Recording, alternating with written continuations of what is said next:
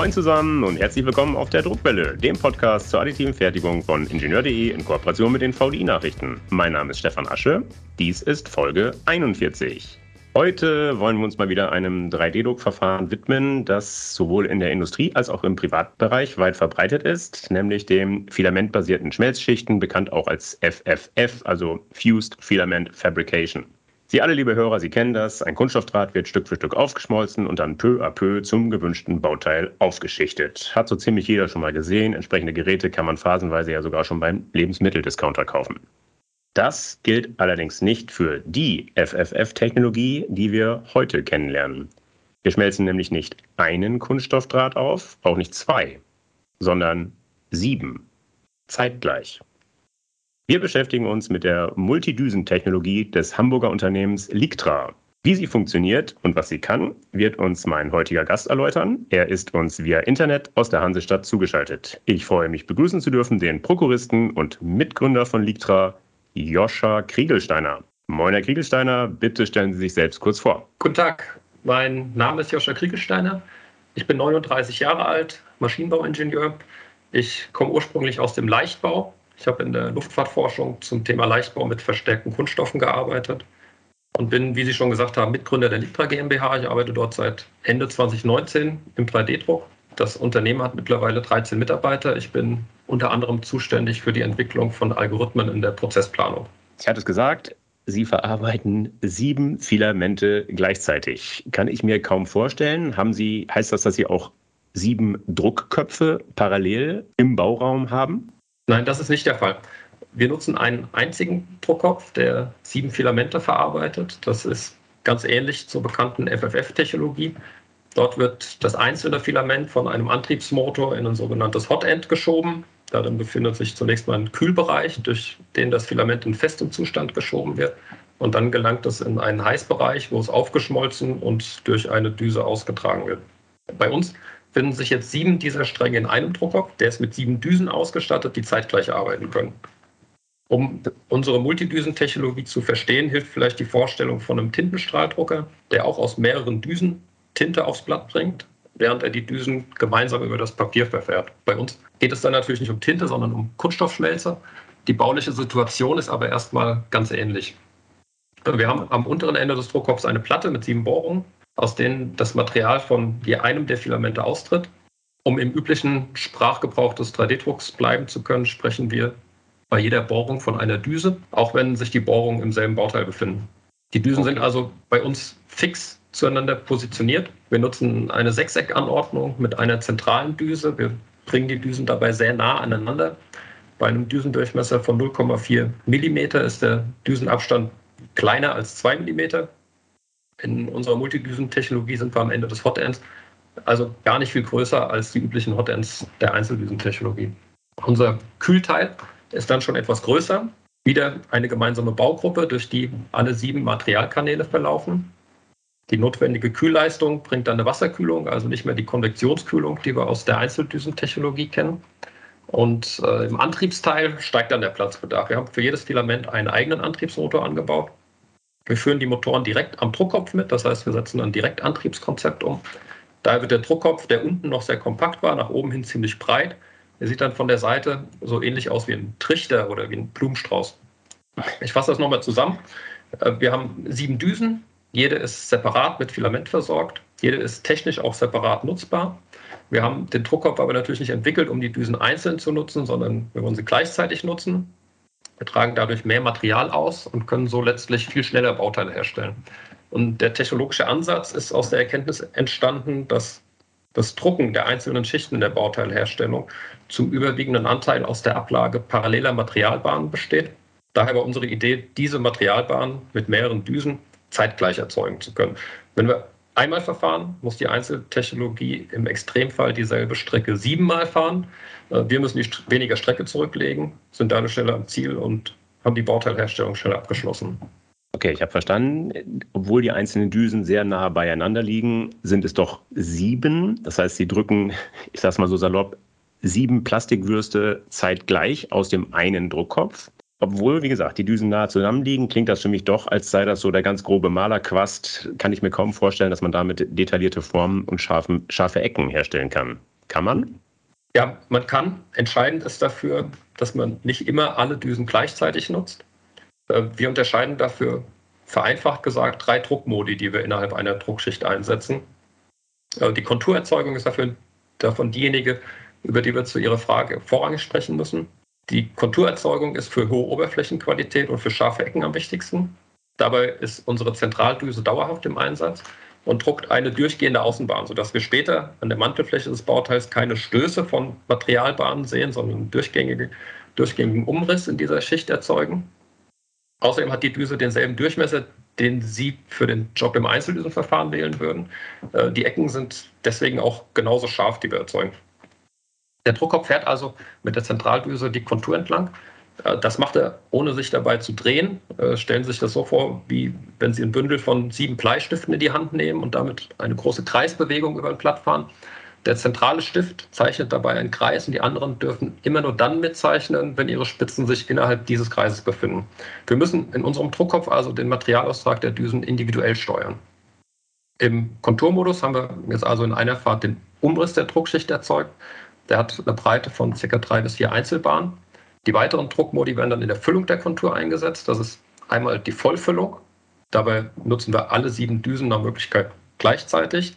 Wir finden in unserer Düsenanordnung dafür sehr viele Verfahrrichtungen, bei denen wir das mit exakt gleichen Bahnabständen und deswegen auch exakt gleichen Bahnbreiten erzeugen können.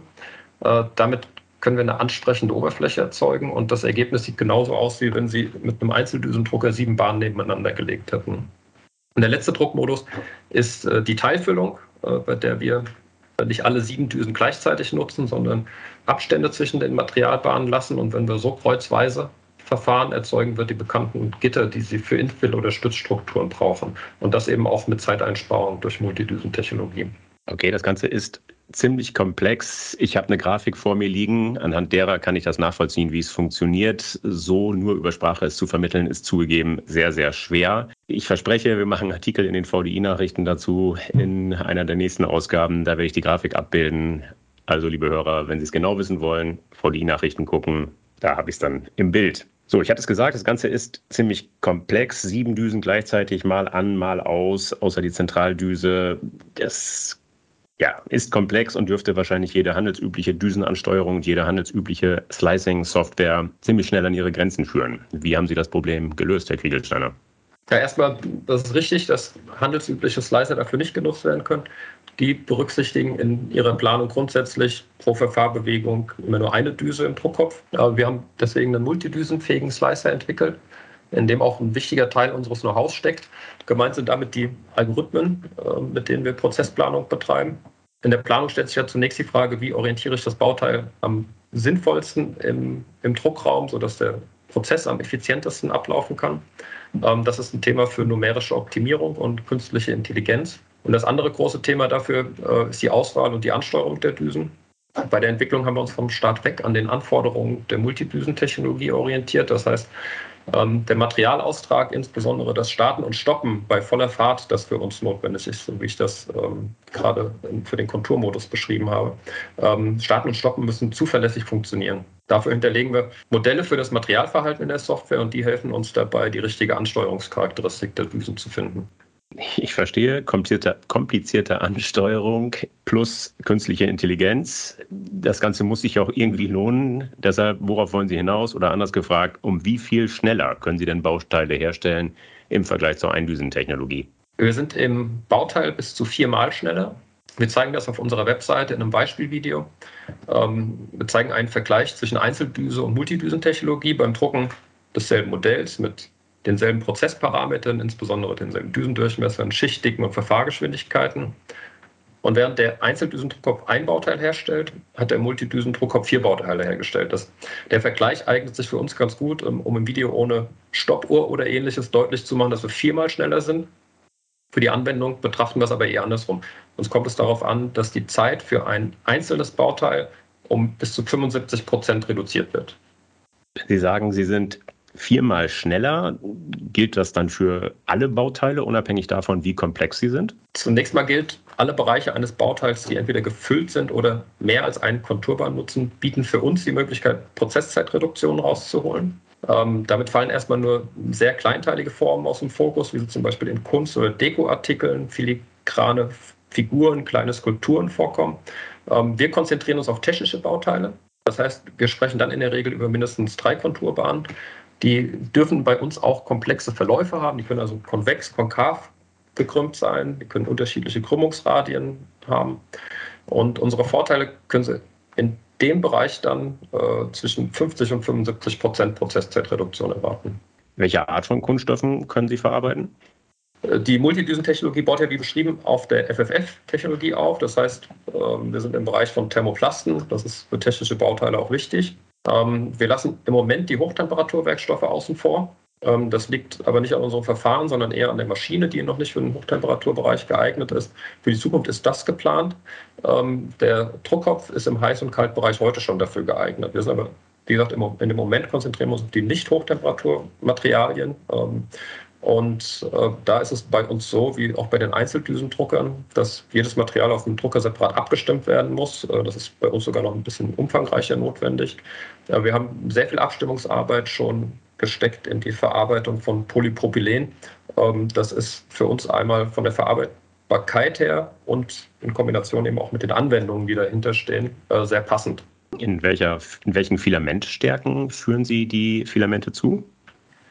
Äh, wir nutzen 1,75er Filament, das heißt also Kunststoffstrang mit Durchmesser 1,75 mm. Ähm, das empfiehlt sich wegen unseres Direktantriebskonzeptes. Das ist so der Klassiker, den man überall kaufen kann. Genau. So, jetzt habe ich verstanden, Sie sind schneller. Das leuchtet mir auch sofort ein. Das reicht Ihnen aber noch nicht. Jetzt stellen Sie obendrein die kühne These auf, dass Ihre Bauteile sogar noch besser sind. Das müssen Sie erklären. Wie, wie, wie geht das? Ja, den äh, Status der kühnen These hat das Thema mittlerweile schon hinter sich gelassen. Wir äh, erreichen äh, nachweislich höhere Festigkeiten in unserem Verfahren. Ähm, der 3D-Druck ist in den meisten Verfahren ja, da, Verfahren ja dafür bekannt, dass äh, bei der schichtenweisen Bauteilherstellung die Festigkeit zwischen den Schichten deutlich niedriger ist als innerhalb der Schichten. Mhm. Ähm, das kann bis grob zur Hälfte der Schichtfestigkeit absinken. Ähm, häufig ähm, stand bisher genau das dem Einsatz von 3D-Druck für technische Bauteile im Weg, also diese reduzierte Festigkeit zwischen den Schichten. Und mit unserem Verfahren können wir die Situation deutlich entschärfen. Ähm, für eine bessere Anwendung ist es notwendig, dass man einen höheren Wärmeeintrag in die vorherige Schicht, also die Druckunterlage, ähm, aufbringt. Und ähm, diese vorherige Schicht ist nämlich seit dem Drucken schon vergleichsweise weit abgekühlt. Und um eine gute Verbindung zur neuen Schicht zu erreichen, muss die wieder aufgewärmt werden. das ist mit unserer parallelen Extrusion einfacher möglich und das Einzeldüsenverfahren hat da Nachteile. das kann man sich so vorstellen, wie beim Heizen zu Hause. In einem freistehenden Einfamilienhaus geht Ihnen dabei mehr Energie verloren als in einem Reihenhaus. Und bei uns ist das dann eben so, dass wir ähm, weniger Energie in die Umgebung verlieren. Ähm, wir bringen mehr Energie in die untenliegende Schicht ein und erhalten dadurch die bessere Verbindung. Wir haben für die Multidüsentechnologie hier Festigkeitssteigerungen von 37 Prozent gemessen. Das macht also einen erheblichen Unterschied. Und am Beispiel von Polypropylen ähm, haben wir zwischen den Druckschichten sogar 95 Prozent der Festigkeit die die Druckschicht selbst aufweist, gemessen. Das heißt, wir haben also annähernd isotropes Materialverhalten und für den Anwender ergeben sich durch die höheren Festigkeiten zum einen neue Einsatzbereiche und durch das nahezu isotrope Materialverhalten wird die Bauteilkonstruktion auch noch deutlich einfacher. Für welche Zielbranchen eignet sich die Technologie? Also wir bringen überall dort starke Argumente, wo ad hoc gedruckt werden muss, wo also nicht vorhergesehen werden kann, welche Bauteile wann gebraucht werden und damit eben auch nicht vorausschauend gefertigt werden kann. Äh, denken Sie an das Drucken von individuellen medizinischen Hilfsmitteln wie Orthesen oder Prothesen. Ähm, Kliniken und Orthopädiehäuser wissen meistens nicht, wer versorgt werden muss, äh, beziehungsweise sie wissen es erst, wenn der Bedarf schon akut ist. Mhm. Ähm, dann soll der Druckprozess nicht zwei Tage dauern, sondern der soll über Nacht abgeschlossen sein. Und ähnliche Situationen finden Sie bei der Herstellung von Einzelteilen oder von Fertigungshilfsmitteln äh, in der Produktion, Ersatzteile äh, ebenso. Ähm, Sie müssen auf unvorhersehbare Situationen spontan reagieren müssen. Dann sind kurze Prozesszeiten gefragt, wenn man eben nicht vorausschauend äh, fertigen kann. Mhm. Ähm, das sind Anwendungen, die sind zunächst unser Fokus. Und mittelfristig ähm, sehen wir uns aber auch in der Kombination schneller und fester gut aufgestellt, um bei geringen Losgrößen den Spritzguss abzulösen. Okay, da öffnet sich ein großer Markt. Sie haben jetzt erklärt, die Anbindung in Z-Achse ist besser als bei Eindüsentechnologie. Dennoch wird von außen jetzt so ein bisschen wellig aussehen. Also sie legen ja trotzdem immer noch Würste übereinander, auch wenn die sich zusammendrücken durch die Wärme. Das heißt, wirklich so glatte Oberflächen wie im Spritzguss kriegen sie nicht hin, oder? Nee, der Spritzguss ist das nicht. Das sind nicht die Oberflächen. Ähm, der Spritzguss wird aber auch nicht genutzt, weil er schöne Oberflächen erzeugt, zumindest nicht in technischen Anwendungen. Ähm, der wird genutzt, weil er kurze Prozesszeiten hat. Und mhm. äh, dadurch, dass wir eben Prozesszeiten vom 3D-Druck erheblich reduzieren, kommen wir näher an die, an die Prozesszeiten des Spritzgusses ran. Das ist noch nicht dasselbe Niveau. Ähm, wir können dafür direkt loslegen, weil wir kein Werkzeug brauchen. Der Spritzguss wartet eine Woche, zwei Wochen, drei Wochen, äh, bis er das Werkzeug für ein bestimmtes Bauteil zur Verfügung hat, hat dann extrem kurze Prozesszeiten. Der 3D-Druck legt direkt los, hat Prozesszeiten, die mit unserer Reduktion annehmbar kurz sind und äh, ist dafür bei geringen Losgrößen dann die attraktivere Wahl. Okay, wann kann ich den Drucker kaufen? Äh, wir sind mit unserem Vorserienmodell im Mai auf der Nordtech in Hamburg, also auf der Messe Nordtech, das Serienmodell werden wir im November auf der Form Next in Frankfurt vorstellen und ab Frühjahr 2023 an unsere Kunden ausliefern. Was muss ich bezahlen, wenn ich einen haben will? Äh, wir bieten das Gesamtpaket aus Drucker inklusive Service und multidüsenfähigem Slicer in einem Mietmodell an. Da sind Sie ab 1300 Euro im Monat dabei. Die Geräte passen auch ins Büro, stellen sich eins neben den Kopierer. Die Bedienung ist dann ähnlich einfach. Das gilt fürs Gerät wie auch für die Software. Äh, Sie brauchen einen Mitarbeiter, der neues Material einlegen kann und um den Rest kümmern wir uns. Wie groß ist der Bauraum? Ähm, wir haben eine Grundfläche von ungefähr einem DIN A3-Blatt. Das ist also ein vergleichsweise sehr großer Bauraum und äh, eine Höhe von einem halben Meter. Genug zur Theorie, kommen wir jetzt nochmal zur Praxis. Jeder, der schon mal einen FFF-Drucker bedient hat, der kennt das Problem des Fadenziehens. Das passiert auch schon bei einer Düse. Jetzt stelle ich mir vor, Sie haben sieben Düsen, dann ist die Gefahr des Fadenziehens etwa siebenmal so groß. Wie lösen Sie das Problem? Also das Problem wächst nicht mit der Düsenanzahl. Ähm, die Aufgabe ist ja letztlich immer noch, jeden Düsenstrang separat äh, im Materialaustrag zu kontrollieren. Ähm, die ersten Maßnahmen dafür sind softwareseitig, ganz klar. Die Prozessplanung äh, arbeitet mit äh, Kompensationen, um die richtige Charakteristik in der Ansteuerung der Düsen zu finden. Ähm, das können wir auch besonders gut, weil wir uns mit der Hardware besonders gut auskennen. Ähm, das ist die Grundlage dafür. Wir wissen in unserem Druckkopf sehr gut darüber Bescheid, was die Temperaturverhältnisse sind, wie die Fließkanäle ausgeprägt sind, wie die Strömungszustände sind. Das kennen wir durch Simulation und auch durchs Experiment sehr gut ähm, können dadurch über die gezielte Ansteuerung äh, schon einen sehr großen Effekt erzielen. Und hardwareseitig entwickeln wir zusätzlich Verschlussmechanismen. Die sehen wir explizit sehr nah an der Düse vor, um den Prozess damit nochmal dynamischer steuern zu können. Äh, das ist relevant in bestimmten Geschwindigkeitsbereichen oder für bestimmte Materialien. Okay, damit kommen wir schon zur Abschlussfrage. Wenn der Drucker mal zu kaufen sein wird, wer wird dann der erste Nutzer bzw. der erste Käufer sein? Und was stellen Sie sich vor, wovon träumen Sie, was wird mit Ihrem Drucker dann hergestellt? Das wird ein Orthopädietechniker sein. Ähm, der arbeitet auf Basis von Körperteilscans, konstruiert Orthesen, erstellt in seinem Büro einen Druckjob in unserer Software und sendet den äh, direkt auf einen unserer Drucker. Die stehen in seinen Filialen und in der Klinik. Ähm, die Orthese kann also ortsnah und schnell für den Patienten hergestellt werden. Das klingt schön. Das ist eine tolle Perspektive, Herr Kriegelsteiner. Herzlichen Dank für das Gespräch. Bedanke mich auch. Vielen Dank. So, liebe Hörer, das war sie schon, die Folge 41. Ich hoffe, dass sie Ihnen gefallen hat. Dann empfehlen Sie uns gerne weiter. Sie finden die Druckwelle überall dort, wo es gute Podcasts gibt. Also etwa auf Podigy, Spotify, iTunes, Google Podcast, Amazon Music Podcast und natürlich, last but not least, auf ingenieur.de.